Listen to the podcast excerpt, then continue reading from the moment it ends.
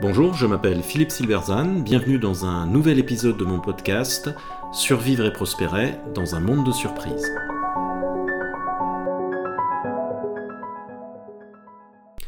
Déclin organisationnel, Florange, le moment Kodak du Parti socialiste. Le déclin des organisations s'étale souvent sur de longues périodes, ce qui contribue à rendre sa perception difficile mais il arrive qu'un événement particulier le rende évident aux yeux de tous. Cet événement n'est pas nécessairement important, mais sans qu'on sache vraiment pourquoi, il cristallise tout ce qui était en germe depuis longtemps. Pour le Parti socialiste, alors au pouvoir, il semble bien que cet événement soit la gestion calamiteuse de la décision par le groupe ArcelorMittal d'arrêter les hauts fourneaux de Florange en 2012. Le reportage date de 2018 et s'intitule L'adieu à Solferino. Pour le tournage, les dirigeants et cadres du PS se rendent une dernière fois au siège du Parti socialiste rue de Solferino. Après le désastre de la présidentielle et des élections législatives de 2017, le parti a dû vendre son siège. Leur interview est donc entrecoupée de passages montrant le déménagement en cours. Ils répondent à une seule question Comment a-t-on pu en arriver là? Un épisode revient dès le début du reportage, celui de la crise de Florange, les hauts fourneaux d'ArcelorMittal. L'annonce de leur fermeture suscite de vives réactions dans le contexte de la campagne présidentielle de 2012. François Hollande, alors candidat, se rend sur les lieux et assure les ouvriers de son soutien. Élu président, il prend directement le dossier en main.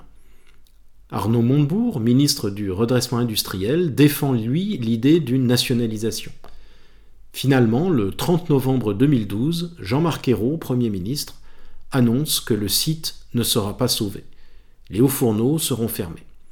La faible activité actuelle en Europe ne permet pas d'envisager un redémarrage des hauts fourneaux à court terme, déclare-t-il. Il ajoute que le gouvernement n'a pas retenu l'hypothèse d'une nationalisation transitoire. C'est la conclusion d'un long et douloureux épisode social et politique, celui de la gestion chaotique d'une industrie en déclin, comme notre pays en a connu beaucoup. La fracture du quinquennat a eu lieu ce jour-là, conclut Montebourg, qui fustige le manque de courage du gouvernement qui a refusé la nationalisation. Et il ajoute Ce jour-là, les ouvriers ont compris que les socialistes, ça ne servait à rien. Mais ce jour-là revient de loin. Florange, c'est le révélateur d'une grande rupture que vit la gauche depuis au moins une vingtaine d'années. Une rupture, c'est un changement profond qui rend obsolète vos modèles mentaux, c'est-à-dire votre façon de voir le monde. Le propre d'une rupture est que ses effets ne se font pas sentir immédiatement, ce qui rend sa gestion difficile. La photo numérique est inventée en 1975, mais elle ne tue Kodak, leader de l'argentique, que 30 ans plus tard. Le low-cost aérien est inventé par Southwest Airlines en 1972, mais il ne commence à avoir un impact sur les compagnies classiques que dans les années 90. Quand celles-ci prennent conscience de ce qui se passe, il est trop tard. Elles ont laissé le champ libre à Southwest durant 20 ans. Il en va de même pour Florange. Jean-Marc Ayrault, lorsqu'il évoque sa décision, indique que tout le monde savait que les hauts fourneaux n'avaient plus d'avenir et que leur fermeture était inéluctable. Il assume donc le fait d'avoir dû prendre une décision difficile mais nécessaire. Mais si tout le monde, et en particulier le Parti socialiste, savait depuis des années que ces secteurs étaient condamnés, pourquoi n'a-t-il rien fait? L'instant Florange, ce n'est pas le moment où les socialistes auraient dû choisir une autre voie, mais le moment où les conséquences de leur absence d'action dans les 20 à 30 années qui précèdent s'imposent à eux. Au moment du choix, il n'y a plus de choix car tout était déjà joué depuis longtemps. La gauche a bâti son modèle mental lors de la seconde révolution industrielle, celle de l'émergence des grandes entreprises dont il fallait défendre les ouvriers. Le modèle qui émerge est celui de la propriété collective des moyens de production. Il produit à la fois une théorie de la création de richesses et une théorie d'un partage équitable de celle-ci. Mais la première se fracasse sur le mur de, la réalité en 1983 en France et à la fin des années 80 dans les pays socialistes. Désormais sans théorie de création de richesse, la gauche n'avance plus qu'avec une jambe, celle de la distribution d'une richesse, créée par un système capitaliste qu'elle continue de refuser par le verbe, mais qu'elle accepte dans les faits. Mais celle-ci aussi va disparaître car la désindustrialisation, entamée dans les années 70 et qui s'accélère dans les années 2000, fait disparaître la population ouvrière. C'est ce que documente d'ailleurs très bien l'ouvrage La France sous nos yeux.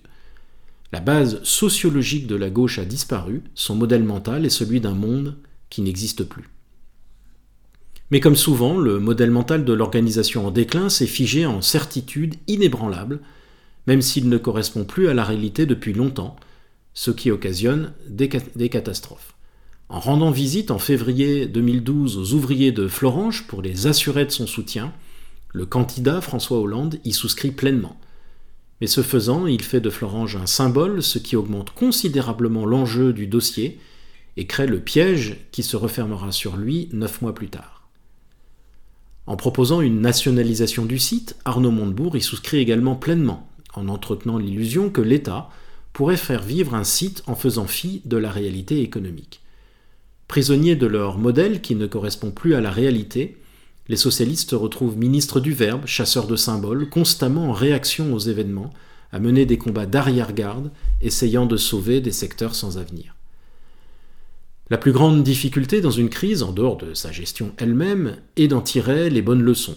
À Arnaud Montebourg, qui conclut au manque de courage du pouvoir socialiste face à l'obstacle, on peut facilement rétorquer que la nationalisation n'était qu'une fuite en avant. Elle aurait coûté très cher et n'aurait rien résolu.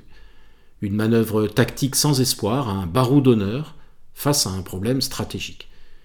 Il semble l'admettre à demi-mot d'ailleurs, résumant bien malgré lui sans doute la distance qui s'est créée entre le modèle mental et la réalité lorsqu'il déclare Tout l'exercice du pouvoir, non pas des gestionnaires, mais des bâtisseurs, des inventeurs, ce qu'a toujours été la gauche dans l'histoire, c'est d'imaginer comment faire coïncider nos valeurs avec la réalité qui s'y oppose. Sauf que Florange souligne bien combien le PS a cessé d'être un bâtisseur et un inventeur et se contente désormais de réagir aux événements et qu'on ne voit pas bien quelle valeur il essaye d'opposer à la réalité dans cette affaire. Comme Kodak et d'autres grandes institutions avant lui, le Parti socialiste a vécu une grande rupture dont les effets ont mis des années à se faire sentir. Florange est le moment qui révèle l'ampleur des dégâts et qui interdit de se voiler la face plus avant. Si, désormais, les ouvriers ont compris que les socialistes ne servaient à rien, comme les photographes avaient compris que dans un monde numérique Kodak ne servait plus à rien, la question de savoir à quoi peut servir le Parti socialiste est désormais une question existentielle. Comme Kodak, qui a échoué, ou son concurrent Fuji, qui a réussi, la seule façon de répondre à cette question est d'interroger son identité, c'est-à-dire de procéder à un examen de ses modèles mentaux, à la lumière du monde tel qu'il est, de cette fameuse réalité qui s'obstine à s'opposer à ses valeurs obsolètes. Merci de votre attention, vous pouvez retrouver cette chronique et bien d'autres sur mon blog www.philippe-silberzan.com. À bientôt.